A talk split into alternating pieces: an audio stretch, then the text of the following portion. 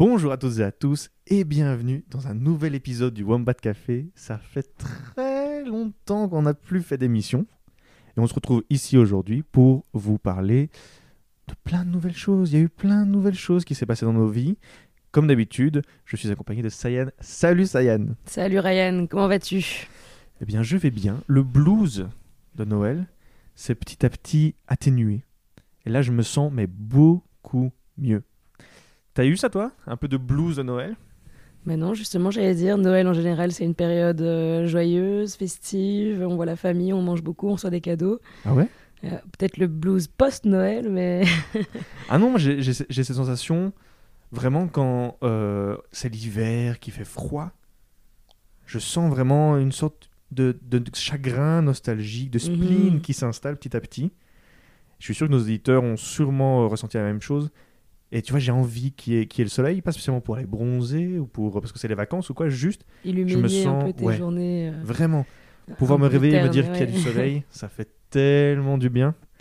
Mais ouais, Donc, mais c'est marrant. Moi, je, enfin, je, je vois très bien ce que tu veux dire par ce blues euh, de Noël, mais je j'aime beaucoup la période hivernale, moi. Ah ouais? Ouais, ouais, ouais. Je, je- Pourquoi c'est vraiment le côté famille ou bien c'est tout, toute l'ambiance Non, l'ambiance de, de, de, de froid, de, de calme, de, je sais pas, de peut-être de nostalgie, je sais pas, de blues, oui, qui... Toi, tu acceptes le Moi, je suis, blues. je suis née en décembre, hein, donc euh, je crois qu'il doit y avoir un... Mais moi aussi, hein, je suis né fin d'année. ouais, Tu bah, n'as aucune idée de quand est mon date d'anniversaire Super, t'es une super amie, j'adore Si, ça. si, c'est euh, c'est en novembre. Waouh. Ok, super. Non, non, bravo, tu m'as bluffé là. Enfin bon, bref, on n'est pas là pour ça, mais... Mais tu sais que début janvier, si je me trompe pas, le 20 janvier, c'est le Blue Monday. Tu, tu connais? Non, absolument pas. En fait, c'est pas le 20 janvier, c'est le troisième lundi du mois de janvier. C'est censé être le jour le plus triste de l'année. Pour quelle raison? Eh bien, soi-disant, donc euh, je, vais te don- je vais te dire exactement ce que Louis Média a expliqué auparavant.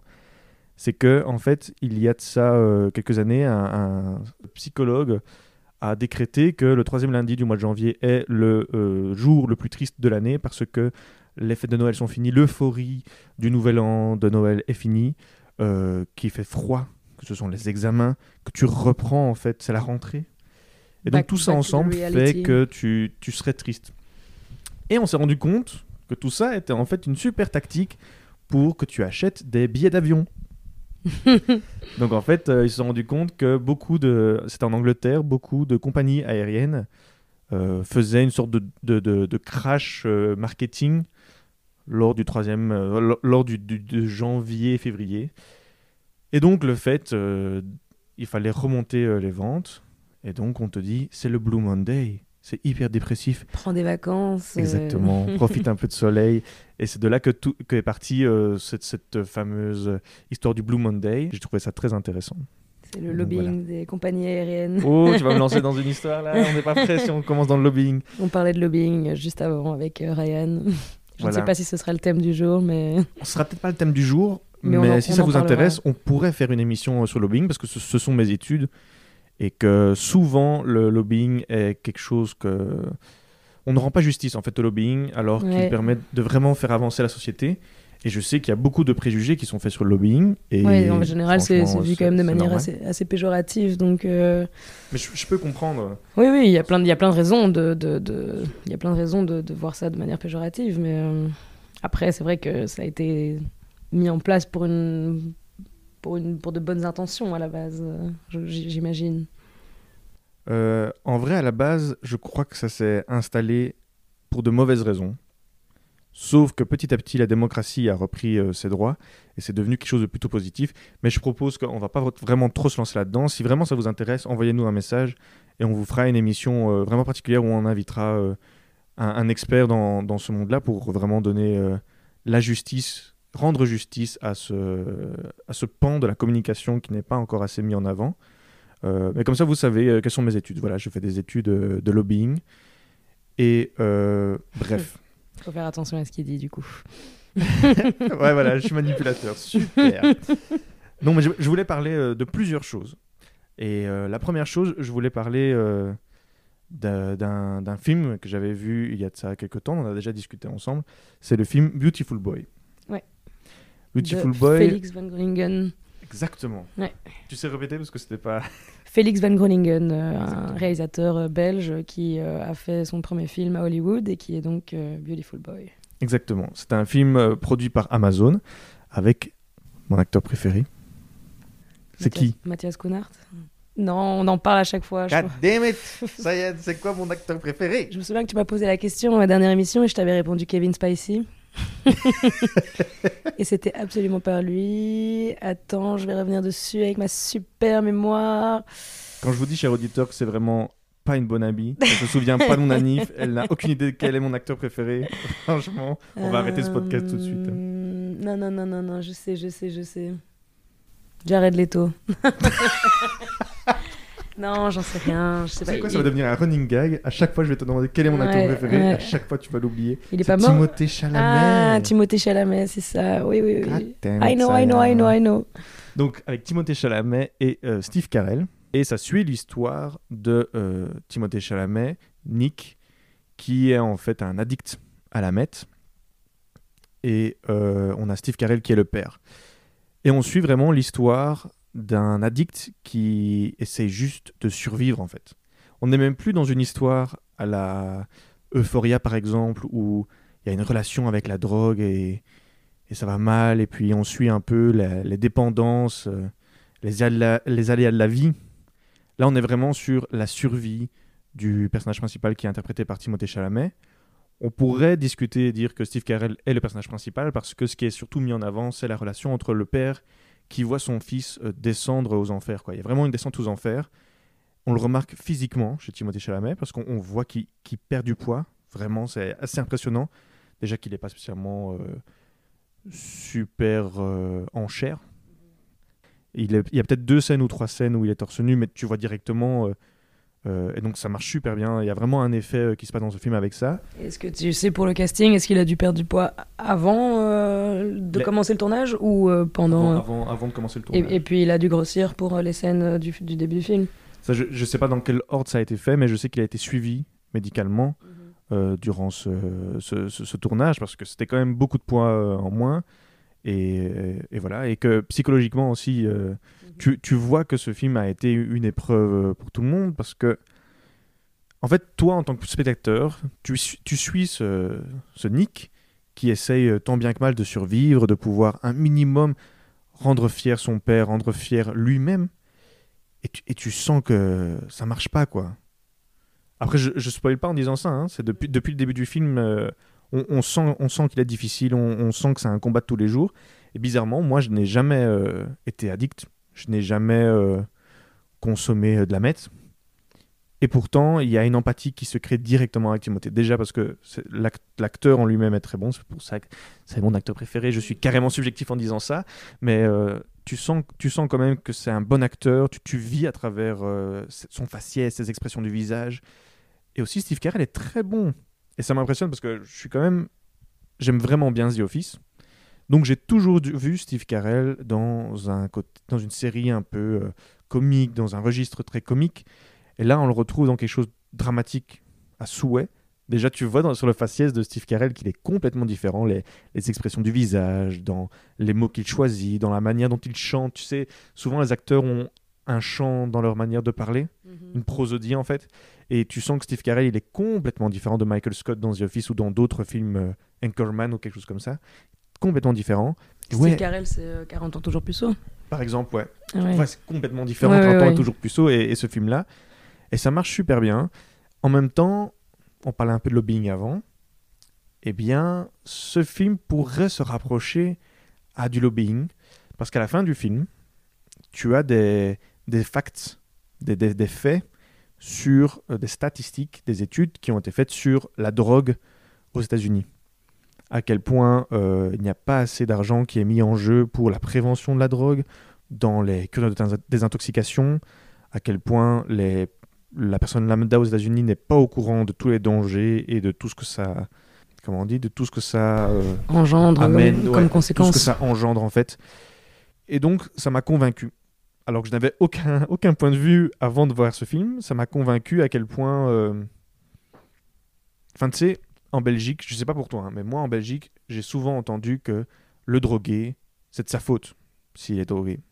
Est-ce que tu as déjà entendu un peu cette. euh, Oui, c'est vrai qu'on on, on insurge à la personne qui se drogue euh, la, la- la- la responsabilité de voilà du fait qu'il se drogue, alors que au final, c'est vrai que l'addiction c'est une maladie et on tombe dedans par manque de prévention, par euh, envie de, de- de- d'appartenance à un groupe, euh, par envie de, de- voilà de, de- souvent ça commence ça commence dans des optiques de sociabilité ou des choses comme ça, mais euh, pour entrer dans un groupe ou pour, pour se faire plaire aux autres. Mais l'addiction en elle-même est une, maladie évidemment à, à- à fixer enfin à régler chez, chez, chez les gens euh, et donc il faut les aider plutôt que les insurger évidemment Eh bien, justement, euh, là-dedans, je, je trouve que tu peux avoir à peu près une idée de ce que c'est euh, l'enfer pour un addict, de, de, de l'effet vraiment montagne russe que peut euh, ressentir un, un addict.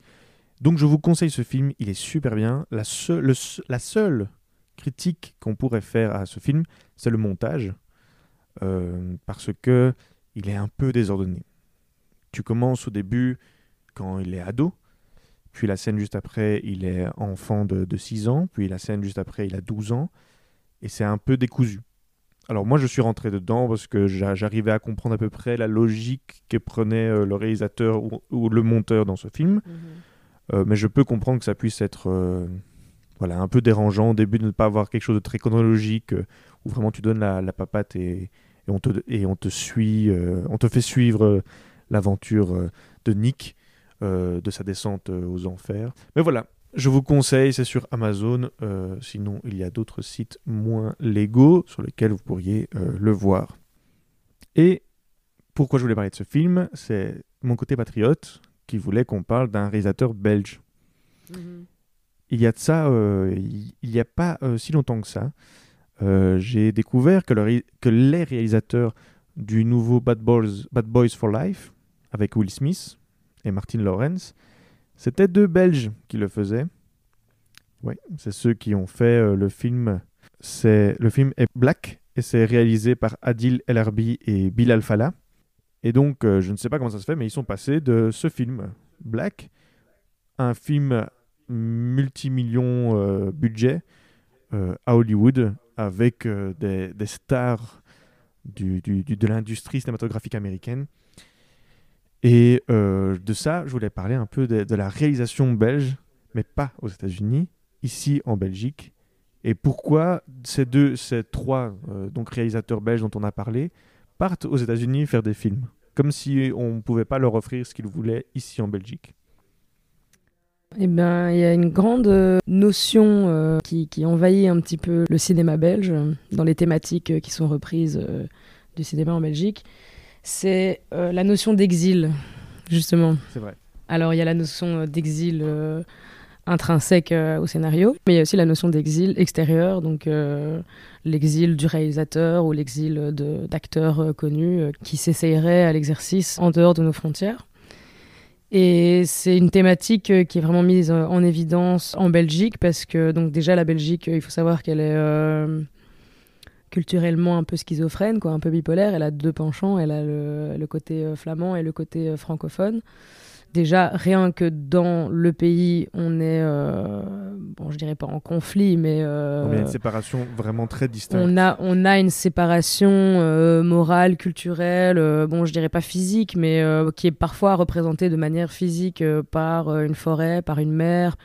Enfin, en général, c'est la forêt un petit peu qui sépare euh, les Ardennes, euh, ou enfin les choses comme ça, euh, qui séparent nos frontières, même avec la France, ou enfin voilà. Donc on a cette notion d'exil qui est assez prégnante. Et je pense que euh, effectivement, euh, en Belgique, tous les, tous les réalisateurs ne savent pas euh, s'épanouir pleinement parce que bon, le budget est assez serré. Surtout ces derniers temps, quoique ces derniers temps, justement, il y a des budgets qui ont été mis en place par le, le- ministère de la Culture. donc dans le domaine audiovisuel parce que enfin surtout là je parle surtout à un niveau au niveau des séries parce que les séries voilà sont des formats qui aujourd'hui enfin depuis ces euh, 10 10 15 dernières années qui fonctionnent assez bien et qui, euh, qui font vraiment le enfin vraiment c'est la course à la meilleure série quoi et euh, il y a énormément euh, enfin les pays nordiques, les pays anglo-saxons, nous donnent vraiment des produits de, de, qualité quoi, à ce niveau-là, de qualité esthétique, de qualité narrative, de qualité de jeu d'acteur. donc, tu aurais des exemples? pour les séries, belges que tu trouves qui ont par exemple leur place sur Netflix ou, ou des grosses plateformes comme ça bah, depuis, depuis en tout cas ces cinq dernières années, il y a euh, donc euh, les appels à projets de la RTBF qui ont été mis euh, en place, qui provide un budget pour euh, une saison de 10 épisodes, 50 euh, minutes euh, par épisode. Donc c'est quand même assez conséquent. Et enfin, c'est pas, on n'est pas dans le sitcom quand on est vraiment dans la série. avec une, en fait, c'est vraiment comme un des un des réalisateurs d'une de ces séries, donc de Ennemi Public justement, disait que le plaisir qu'il avait à faire ça, c'est que c'était vraiment du cinéma à la télé, quoi. Et c'est vrai, parce que la qualité qu'on nous, qu'on nous offre dans ces séries, donc là je parle de La Trêve, Ennemi Public, sont des qualités euh, cinématographiques euh, qu'on peut voir euh, vraiment. Et puis en plus, il y a cette. Maintenant, il y a un petit peu ce concept de projeter ces séries au cinéma. Donc, ouais, tout à fait, on pouvait aller voir La Trêve et Ennemi Public, c'est ces deux séries, donc 100% belges francophones faite euh, avec le budget, le bah, d'une partie de la RTBF, mais bon, pas, pas que, parce qu'évidemment, c'est pas. Euh, voilà, dans la réalité des faits, la première saison a été tournée un petit peu. Euh, un des réalisateurs disait justement que c'était un petit peu du travail de boucherie parce que c'est vrai que voilà quand on est réalisateur on aime bien prendre le temps s'installer avec ses personnages et pouvoir tester des trucs. Bon voilà le scénario est écrit on, doit le suivre. Mais c'est vrai que c'est aussi chouette de pouvoir tester ce que euh, l'acteur euh, peut nous proposer euh, de, ce qu'il a dans ses tripes quoi. Enfin il n'y a pas que ce qui est écrit il y a aussi la personne qui va te l'interpréter. Et du coup il disait que bah, avec le budget qu'ils avaient forcément ils n'avaient pas forcément ils avaient pas beaucoup de temps pour pouvoir s'essayer de à des choses que le comédien peut proposer de lui-même quoi donc il devait vraiment suivre une ligne rouge et ne pas dépasser du, cercle. Et c'était un petit peu apparemment un travail de boucherie, je cite les, mots du, du, réalisateur. Mais euh, après, euh, voilà, en Belgique, euh, c'est vrai que les budgets sont assez minimalistes, que les boîtes de prod ne savent pas toujours joindre les deux bouts et ne savent pas toujours se permettre non plus des folies. Donc il y a pas mal de réalisateurs qui vont plutôt s'essayer en France ou aux États-Unis pour disposer de budgets plus conséquents. Quoi. Mais après, ça ne veut pas dire que euh, c'est par manque de nationalisme ou par manque de fierté euh, de, son, de son pays et de non, sa culture. Non, c'est ça. C'est juste hein. qu'on ne leur donne pas euh, l'opportunité de pouvoir le faire. Donc, il faut bien le chercher ailleurs. Pas toujours, quoi. C'est ça. Quand tu es un petit réalisateur qui n'a pas beaucoup d'argent ou qui n'est pas déjà dans le game et donc une grosse boîte de prod pourrait pas forcément lui faire confiance sur un premier ou un deuxième film, euh, malheureusement, euh, il pourra pas disposer du budget dont il a besoin pour, euh, pour, pour, réaliser son film. Donc, euh, on, on, ne lui laisse pas forcément, oui, la chance de d'aboutir de, à, ça, quoi. Et on connaît en plus quelques réalisateurs en herbe, ou en tout cas qui ont déjà fait plusieurs courts-métrages et qui voudraient s'essayer à de nouveau. Enfin, c'est super compliqué de trouver un budget pour réaliser son court-métrage. Et on connaît un réalisateur en particulier qui lui a carrément été euh, dans des festivals à l'étranger, présenter son court métrage, et il a reçu des prix euh, à l'étranger, tu vois. Et donc quand tu te retrouves à, enfin, quand tu te retrouves à être reconnu pour ton travail à l'étranger, pourquoi tu reviendrais dans un pays où on te donne pas la chance de pouvoir le faire Et là, tu pourrais te retrouver dans un pays où on reconnaît, on te reconnaît à ta juste valeur, et en plus de ça, ils ont plus d'argent à te donner. Enfin, je veux dire, le choix est, vite fait. Euh, moi, je ferais pareil, tu vois, que ces réalisateurs qui veulent partir. Ouais, mais après, après, si on, après, si on fait tout ça, il faut pas s'étonner qu'il n'y ait pas de budget euh, pour, euh, pour nous ici. C'est un cercle vicieux, quoi. C'est un cercle vicieux. Il faut, il faut d'une certaine manière, voilà, rendre hommage à son patrimoine culturel, le faire dans, dans, son territoire pour, oui, effectivement, avoir une visibilité aussi internationale. C'est pas, pas ça le, le c'est pas ça le problème. Le problème, c'est que si tu le fais sur un autre territoire, tu utiliseras l'argent de ce territoire et donc tu n'utiliseras pas l'argent belge et donc la Belgique ne pourra pas réinvestir de l'argent que de toute façon qu'il ne lui sera pas rapporté.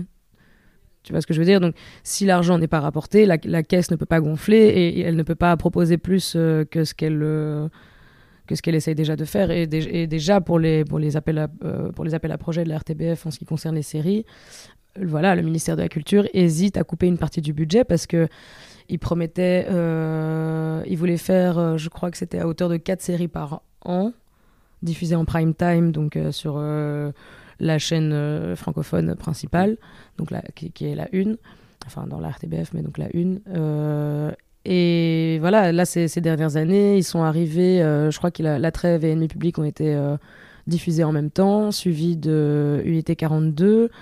Il y a rapidement eu Champion et Illégal. Champion qui n'a pas très très très bien fonctionné, Illégal non plus. Il y a juste La Trêve et Unité 42 qui se retrouvent maintenant sur Netflix. Ennemi Public, bon, qui a quand même bien bien bien fonctionné, mais euh, voilà, quand on reste dans les euh, entre 250 000 et 400 000 téléspectateurs, quoi. Donc euh, En plus de ça, j'ai vu que Netflix est en train de tourner en, Belgique. Donc ils font un Netflix Original Belgium. Donc en plus des problèmes de production qu'on se retrouve à l'intérieur du territoire, tu as d'autres plateformes de streaming qui arrivent en Belgique et qui volent mais je les sais pas si c'est euh, une, je sais pas si belges. c'est une mauvaise mauvaise nouvelle. Hein. Je pense pas que. Enfin, je crois qu'il y, a- il y a deux écoles. hein, Tu veux dire quelque chose, euh, Camille? Oui, on a une. on a un parasite dans notre chambre. Qu'est-ce que tu veux dire, Camille? Donne-nous ta, ta connaissance. Non? Alors, un petit mot par rapport à Netflix en Belgique? Alors pour ce qui est des tournages de Netflix en Belgique, qui sont de plus en plus fréquents en fait depuis peu, j'ai pas mal d'amis qui ont tourné sur des films Netflix.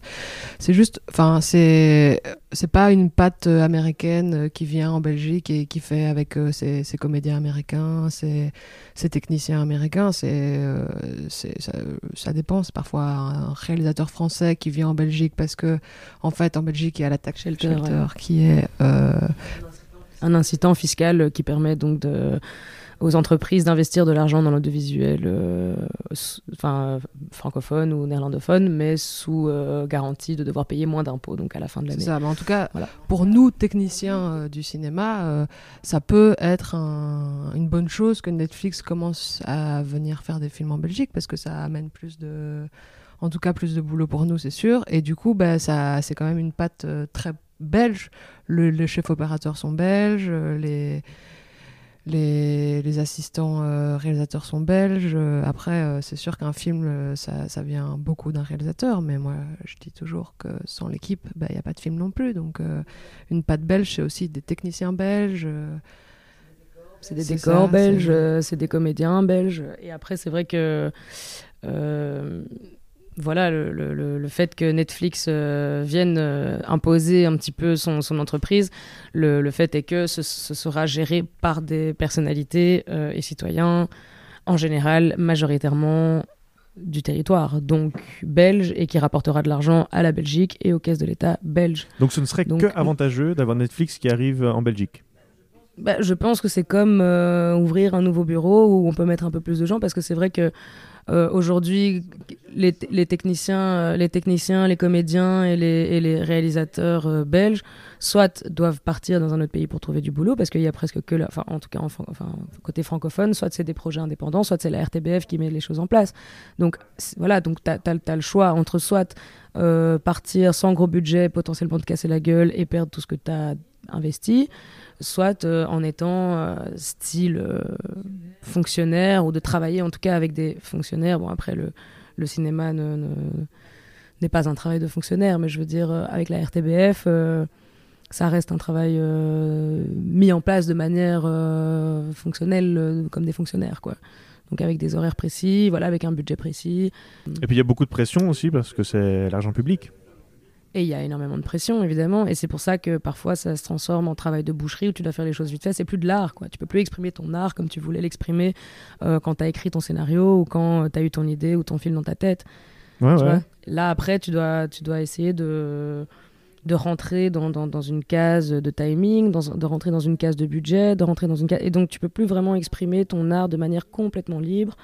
Euh, et ce qui est vraiment dommage, parce que c'est ça le cinéma aussi. hein, c'est c'est pouvoir euh, se permettre euh, des, des, des, des, folies et des, des, des, des choses que tu voilà que tu avais imaginées. Il faut, il faut, il faut que tu les fasses euh, il faut que tu les fasses ressentir et il faut que tu les rendes comme tu les avais imaginées. Sinon, euh, si tu dois changer, Bon, après, c'est aussi ça l'exercice du cinéma, c'est de pouvoir rebondir en fonction de, de, de l'environnement dans lequel ça tu reste vas une tourner. industrie aussi. donc, Ça reste une industrie, mais c'est- quand même différent. C'est une industrie de, de, divertissement, c'est une industrie de, de, intellectuelle, c'est une industrie. euh, Enfin, c'est une industrie euh, sans vraiment être industrielle. C'est une industrie parce que forcément, ça reste un métier, ça doit rapporter de l'argent et euh, tout travail mérite salaire. Mais si je t'ai fait passer un bon moment pendant deux heures, que je t'ai fait rire, pleurer, que je t'ai donné des frissons et que je t'ai fait voir des images que tu n'oublieras pas, bon, ça m'a fait super plaisir. Mais forcément, euh, je, dois, je dois aussi manger, quoi. Tu vois Bien sûr. C'est pas, pas une critique. hein. Moi, je, je ne veux pas, euh, je ne maudis pas euh, Netflix. La preuve, euh, on n'arrête pas de parler des, des- toutes les séries Ouais, qui sont sur Netflix net- et je suis Netflix abonné et euh, ouais. à cette superbe plateforme. Euh, mais c'est, j'essaye juste de voir un peu. euh, En fait, ce que moi, ce dont j'ai toujours peur, c'est que on se retrouve avec un monopole euh, dans l'industrie du cinéma et que de, nouveau de nos jours, euh, dire Netflix c'est de la qualité, euh, tout ce qui est sur Netflix est génial, et on se retrouve avec que des productions Netflix non-stop. Et puis euh, sur Amazon, euh, voilà, elle, arrive à peine. Et puis tout le reste, toutes les industries, on va dire locales, se retrouvent un peu euh, au deuxième plan. Et en Belgique, il n'y avait pas encore ça. Et le fait que euh, Netflix arrive, j'ai l'impression qu'on va délaisser les industries euh, locales en se disant on peut plus faire confiance à Netflix et il y aura une sorte de monopole qui va se créer euh, par euh, soi-même. Et que même, par exemple, maintenant, les cinémas en Belgique, on va dire un quart des films que tu peux voir sont souvent des origin- originals euh, Netflix qui passent dans les euh, salles Mhm. Et puis qui se retrouvent sur nos télés. Mais n'oublions, n'oublions pas que Netflix a aussi euh, monté les échelons, euh, comme tout le monde. hein. À la base, c'était juste une, plateforme de catalogue de, de, de- de DVD, quoi, Ouais. si tu veux. Euh, comme il en existe d'autres. Euh, c'est juste que voilà, elle a réussi à faire gonfler son budget. Elle a décidé de se lancer dans la production elle-même, euh, qui a très bien fonctionné parce que elle a pas forcément. euh, elle- elle- ça a commencé à bien fonctionner parce que c'était pas forcément avec des gros acteurs ou avec des gros réalisateurs, mais elle- Netflix a toujours mis un point d'honneur sur la qualité de l'image et sur la qualité euh, T'as esthétique. pas l'impression que maintenant, on est plus sur une quantité qu'une qualité? Bon, maintenant, c'est vrai qu'on est a sur une quantité, mais Netflix a permis, justement, je crois que comme, enfin, Netflix a besoin d'une concurrence et Net- Netflix permet la concurrence parce que maintenant, aujourd'hui, comme beau- énormément de gens sont abonnés à Netflix et comme Netflix est un petit peu euh, la plateforme euh, principale qui envahit un petit peu, oui, d'accord, euh, le, le- le- le- les productions, euh, le paysage audiovisuel, voilà. Euh, mais ça va permettre et ça va donner l'envie à d'autres entreprises et à d'autres boîtes de production de faire la même chose comme il en existe déjà, et en Belgique d'ailleurs il en existe, euh, il en existe une qui s'appelle euh, Uncut. Uncut, voilà tout à fait. C'est pas pareil parce que Uncut ils produisent rien du tout quoi. Ouais. Pour l'instant, Ouais, mais ouais, Netflix ne produisait vrai. rien avant, mais c'est comme ça que ça grandit, tu vois. Donc pour l'instant, Uncut, plateforme belge euh, qui fait exactement la même chose que Netflix, donc qui propose euh, des films euh, par catégorie, par genre, euh, dans lesquels on peut se créer nos petites listes et tout. Donc c'est ça aussi que Netflix euh, privilégie, c'est le, le, le, le- le ciblage, quoi. C'est vraiment euh, quelque chose de personnalisé en fonction de ton, de tes envies, de tes, de tes, de ta J'ai culture. une de- anecdote par rapport à ça. C'est que Netflix, il est tellement dans le ciblage et dans la l'hyper-personnalisation euh, Mhm. du contenu cinématographique. Les... Et ça, c'est une vidéo de Flim qu'il a bien expliqué.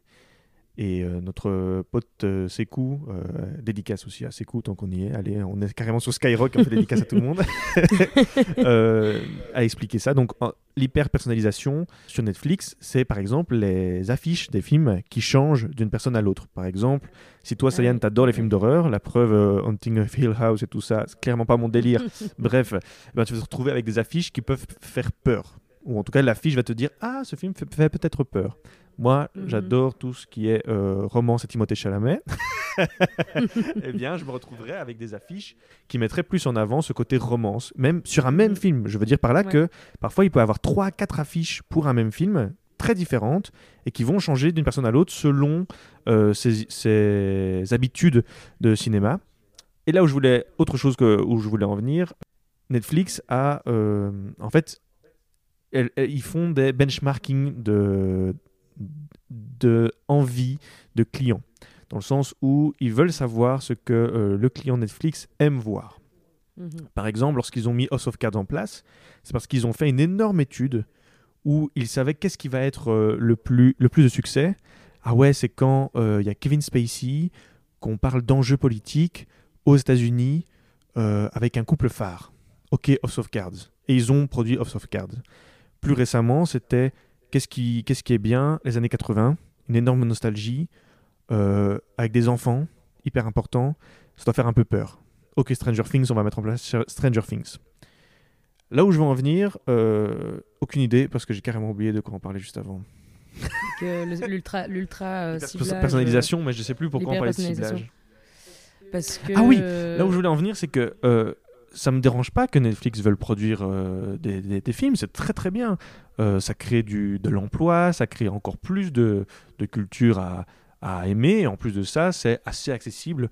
Donc ça permet, on va dire, à une majorité de la population belge de pouvoir euh, accéder à une certaine culture américaine, indienne, euh, bientôt africaine, parce qu'il va y avoir des African Originals Netflix. mhm. Euh, donc il y a de plus en plus de choses et c'est très très bien. J'ai juste peur que il y ait un, un monopole, c'est-à-dire que Netflix peut gérer exactement toutes les transactions marketing et du cinéma euh, parce que ils ont, euh, tu vois, la parole quoi, qu'ils aient une majorité et qu'ils peuvent tout décider et qu'en fait c'est eux qui gèrent un peu le, flux du cinéma euh, en Belgique. Camille, que veux-tu dire? Ah, je voulais dire que enfin, je suis assez d'accord avec ce que tu dis et ce que j'ai dit tout à l'heure. Oui, c'est euh, c'est bien, Netflix crée de l'emploi et tout ça. Mais effectivement, euh, moi j'ai peur euh, quand je regarde. euh, bah, je suis pas abonné moi-même à Netflix, mais j'ai des amis qui sont abonnés, donc je peux aller euh, voir sur la T'es plateforme tout carrément dans l'illégalité. C'est T'as ça. osé l'avouer plein milieu du podcast. J'en ai un peu ras-le-bol de voir tout le temps. En fait, il y a tout le temps la même chose. Maintenant, je vois bien que qu'est-ce qui plaît aux gens, c'est des, enfin, des trucs de meurtre, des trucs de policiers, des trucs. Enfin, c'est hyper. euh, tu- Ouais, sur Netflix, ils produisent maintenant, ils vont, comme ils savent ce qui, ce qui plaît un peu à une grande majorité de gens, ils vont commencer, ils, ils produisent tout le temps la même chose. J'ai l'impression, tu regardes un film Netflix, tu regardes un autre, c'est la même histoire, le même. euh, et c'est vrai que, bah, après, il faut tout pour faire un monde. Donc, oui, il faut des, des trucs un peu plus tranquilles à regarder. Le problème aussi, c'est que tous les euh, spectateurs, téléspectateurs ne sont pas euh, des téléspectateurs toujours euh, avisés. Donc on aime bien aussi regarder des choses faciles, comme tu dis. Et le problème, c'est que si on prend des risques et qu'on fait des choses un petit peu trop intelligibles, ben, malheureusement, elles vont pas forcément fonctionner. Et le truc, euh, le truc avec Netflix, c'est que cette, hyper, cet hyper ciblage, euh, ultra personnalisation, euh, il y a un problème avec ça parce que du coup, on se sent unique dans ce qu'on dans ce qu'on regarde. Alors que, comme Spotify, au final, c'est hyper standardisé. On regarde tous la même chose, on écoute tous la même chose. Dans nos découvertes de la semaine, on aura tous les mêmes sons. ou en tout cas, d'une semaine à l'autre, ça va varier, mais on aura exactement les mêmes sons. Euh, et c'est avec Netflix, c'est pareil. Enfin, dans euh, vous avez regardé ça, donc ceci vous plaira peut-être. On a tous regardé Stranger Things parce qu'il y a eu un coup de marketing par rapport à ça sur Netflix et qu'il nous a dit qu'elle serait dans nos listes d'envie malgré ce qu'on regardera parce que ça a été une production Netflix originale. Et dans les trucs euh, Netflix, on a les productions Netflix originales, lesquelles fonctionnent le mieux, donc regardez-la, donc on va tous la regarder, donc le truc va augmenter. Enfin, tu vois. Après, Donc, au final, on est ultra- oui. Non, mais donc au final, on est super standardisé dans, ce qu'on écoute et dans ce qu'on regarde sur ces plateformes justement qui nous euh, disent euh, c'est fait pour vous, c'est ultra euh, ciblé en fonction de, vos comportements télévisuels. Mais après, il faut pas non plus tomber dans un élitisme. C'est pas parce qu'une série paraît pas assez en profondeur ou très en surface dans son propos qu'elle ne veut pas être bien ou pas de qualité. Non, après dans le cinéma, c'est aussi Mais ça. Il y a plusieurs facteurs qui font que c'est un bon, une bonne série ou euh, un bon Mais film. c'est vrai que le souci, c'est que euh, Netflix sait mieux que nous euh, ce qu'on va aimer et en fait, on, on devient plutôt passif dans notre Mhm. lecture et dans notre, on va dire, consommation. C'est pas un bon mot, mais c'est un peu ce que c'est, la consommation de nos produits culturels. Et ça, Mhm. pour moi, carrément une Là, là, on est, hein. là, là, on est complètement dans l'industrie. Forcément, bon, après, ça reste une industrie de divertissement. Il y a quand même un. Enfin, moi, je, vois un terme parfois péjoratif sur le, sur le, sur le mot. euh, sur le mot industrie, tu vois, je, je vois quelque Oui. chose parfois de péjoratif. Je pense pas que, bon voilà, forcément, euh, oui, il faut faire vendre les produits. euh, ça, ça reste, on consomme forcément, oui, des produits culturels, des produits de, on les consomme, oui. C'est le terme consommation a tout à fait sa place ici. Euh, surtout avec euh, Netflix, hein, parce que bon, euh, le binge watching, toutes les choses comme ça, ça, ça vient du, du fait aussi qu'on doit plus, on n'a plus cette idée de rendez-vous avec notre série toutes Non. les semaines. En plus, bientôt, tu pourras mettre en x2 ta série. Ah ouais, Tu, tu pourras la comme regarder sur en accéléré. ouais. C'est dingue, je trouve. Ouais, ouais, Parce c'est qu'on on parlait de ça, au, au- je crois dans la première ou la deuxième émission, on disait que Disney Plus allait garder ce côté très traditionnaliste de la série où un épisode sort chaque semaine. Mhm. Par exemple, ils ont fait ça avec The Mandalorian, alors que Netflix c'est carrément euh, autre chose. Et, et donc le binge, watching, le binge watching commence à avoir de plus en plus de succès dans la culture, euh, on va dire, populaire. Quoi. Mhm. Regarder le plus de séries possible en un laps de temps euh, le plus court possible. Le FOMO à son, para- à son paroxysme. Ouais, ouais, ouais. C'est ça, Ouais, hein c'est vrai, c'est vrai. Cette Parce peur que de rater. euh, J'ai déjà ressenti ça, te retrouver dans un cercle de potes, tout le monde a vu la série sauf toi. mhm. C'est horrible comme sensation. Je sais pas si t'as déjà ressenti. euh, Ouais, ouais, ouais, bah, évidemment, bon, c'est d'office, c'est en, en général des séries euh, dont tu as déjà entendu parler, donc tu peux toujours euh, garder une oreille euh, attentive sur la discussion, mais bon, c'est vrai que du coup, tu n'as pas trop ton mot à dire. euh. C'est ça, moi j'ai petite anecdote, j'avais une discussion Messenger avec, avec quelques potes, dédicace à eux aussi, allez, tant qu'on y est. Mhm. Et dedans on parlait de Game of Thrones, parce que j'avais regardé les deux premières saisons, parce que je trouvais ça sympa, mais surtout parce qu'il y avait plein de publicité et que j'étais curieux. Donc j'avais commencé Et les que deux premières le saisons. monde entier ne fait que parler de cette série. Voilà. Donc on, on commençait à en parler. Et puis à un moment, j'ai arrêté parce que juste je m'ennuyais en fait devant. Je me suis rendu compte que je m'ennuyais. Mais eux ont continué vraiment jusqu'à la fin. Et donc j'ai suivi en fait cette discussion et je pouvais rien dire et c'était tellement frustrant, de Frustrant, pouvoir, ouais, ouais, euh, j'imagine. rien dire euh, dans cette euh, discussion. Mais qui a réellement regardé les 10 saisons de Game of Thrones? Allez, maintenant qu'on se pose Eh la bien, question mes, un petit mes peu. trois potes euh, dans la discussion Messenger, ouais. Ah, mais ça, c'est vraiment chapeau à eux, quoi. Parce que moi aussi, j'ai essayé de suivre la, la- la série. Je crois que j'ai regardé peut-être jusqu'à la saison 5 ou 6 euh, maximum. tu rigoles parce que je suis en train d'essayer de parler dans mon mix. Mhm. Euh, mais on n'est pas des haters euh, de Game of Thrones et surtout pas, on n'est pas des haters de HBO que non, Euh, on HBO, adore. on adore ça. Et j'ai vu euh, récemment qui, une, une nouvelle bande-annonce qui m'a bien hypé, The Plots, Plot Against America. Le en com- fait, c'est... euh, Le complot contre l'Amérique. ouais, super, c'est une traduction exactement, c'est exactement ça. C'est euh, l'histoire d'un... C'est une... Oh, j'ai oublié comment on dit, zut, euh, j'avais le mot... Uchronie. Uchronie, exactement. Ouais Ouais. Ou une atopie. Non, non, non, une uchronie. Une uchronie. Une uchronie, c'est la réécriture de l'histoire à partir de la, Exactement. de la modification du passé, en fait. Ok. Donc en fait, c'est qu'un des politiciens à l'époque qui était fasciste, euh, en fait, gagne et que c'était pas euh, la personne euh, en question. Bref. Euh, mais donc, on n'est pas hater de HBO. Euh, Netflix, il faut faire attention. Et qu'est-ce qu'on peut dire? Est-ce que on clôture ce sujet? On peut. On peut clôturer ce sujet? Qu'est-ce qu'on peut dire comme conclusion sur l'industrie du cinéma belge? Est-ce qu'elle a de l'espoir, cette, euh, cette industrie déjà? C'est une question que je me pose vraiment, réellement, parce que... T'allais fumer ton paquet d'allumettes. Je savais que je devais euh, vite euh, mettre, euh, libérer ma main gauche, mais je savais plus si c'était avec mes allumettes ou avec ma cigarette. Euh, bref, laissons tomber. Un peu fatigué aujourd'hui. Euh, Est-ce que euh, tu penses que l'industrie du cinéma belge a un futur? Bien sûr, bien sûr. Je pense que je pense qu'il faut pas laisser tomber l'affaire, quoi. Il faut continuer d'y croire et il faut euh, continuer d'investir son temps, son argent et son envie euh, dedans, parce que sinon, forcément, ça pourra ma- jamais marcher. euh. Il faut lui laisser son, mot à dire et il faut lui laisser sa petite place, quoi. Elle a une petite place, hein, déjà, l'industrie cinématographique belge. hein. Elle a une petite place. Elle est pas, voilà, elle, en prend pas beaucoup, mais elle est là. Elle plaît aux gens en général. Après, c'est vrai qu'elle est peut-être pas aussi accessible qu'un qu'un qu'un blockbuster hollywoodien, quoi. Oui, non. Forcément, euh, un film belge, euh, bon, voilà, il faut un, petit, faut un petit peu plus réfléchir pour le comprendre ou pour l'apprécier. C'est vrai qu'il est plus, il est plus auteur. hein. C'est plus du cinéma d'auteur, c'est plus du cinéma un petit peu. euh, bon, je, je vais pas dire alternatif, mais indépendant, quoi. Indépendant de grosses, euh, grosses caricatures euh, scénaristiques américaines. euh. Je suis d'accord avec toi là-dessus. Plus humain, quoi. Plus vrai.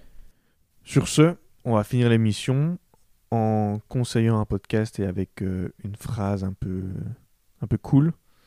Euh, le podcast que je vais conseiller aujourd'hui sera un podcast anglophone qui s'appelle Grand Fresh. Ouais, c'est mon accent d'aujourd'hui. Euh, si je donne avec un accent bien francophone, ce serait Grand Fresh. Et donc en fait, c'est une discussion entre euh, Mela et Jaden. Et ils parlent de plein de questions que l'on pourrait se poser sur le genre, sur des questions euh, du racisme, sur des questions d'inégalité, d'injustice. Sociétal plutôt. Voilà, ouais, c'est ça. Des questions sociétales de manière générale. En anglais, Euh, du coup. En anglais. Ce sont deux Américains. Donc il faut, il, faut parler, il faut savoir parler anglais pour écouter le Ouais, podcast. Ouais, sinon c'est impossible. Et ils vivent en- à Bruxelles. Donc ce sont des collègues euh, bruxellois. Ils vivent depuis quelques années ici euh, en Belgique. Voilà, de manière générale, c'est un euh, très bon podcast que je vous recommande si vous êtes anglophone. Pourquoi je parle de ça? C'est parce que dans deux semaines, un festival a ouvert ses portes euh, ici à Bruxelles, le Brussels Podcast Festival. Et ils vont faire euh, une émission en live euh, qu'on va aller voir. Comme ça, tu sais. Et, Merci et pour la surprise, spoiler. Ah non, non, non, je pourrais te spoiler cette. euh, parce que c'est pas, c'est avec un petit détail en plus, que je ne vais pas dévoiler. Euh, mais donc, voilà, je vous conseille euh, Grand Fresh. Ils ont déjà, je dirais, plus d'une dizaine d'épisodes à, découvrir. Et on va se quitter directement, parce que c'est déjà une émission assez longue.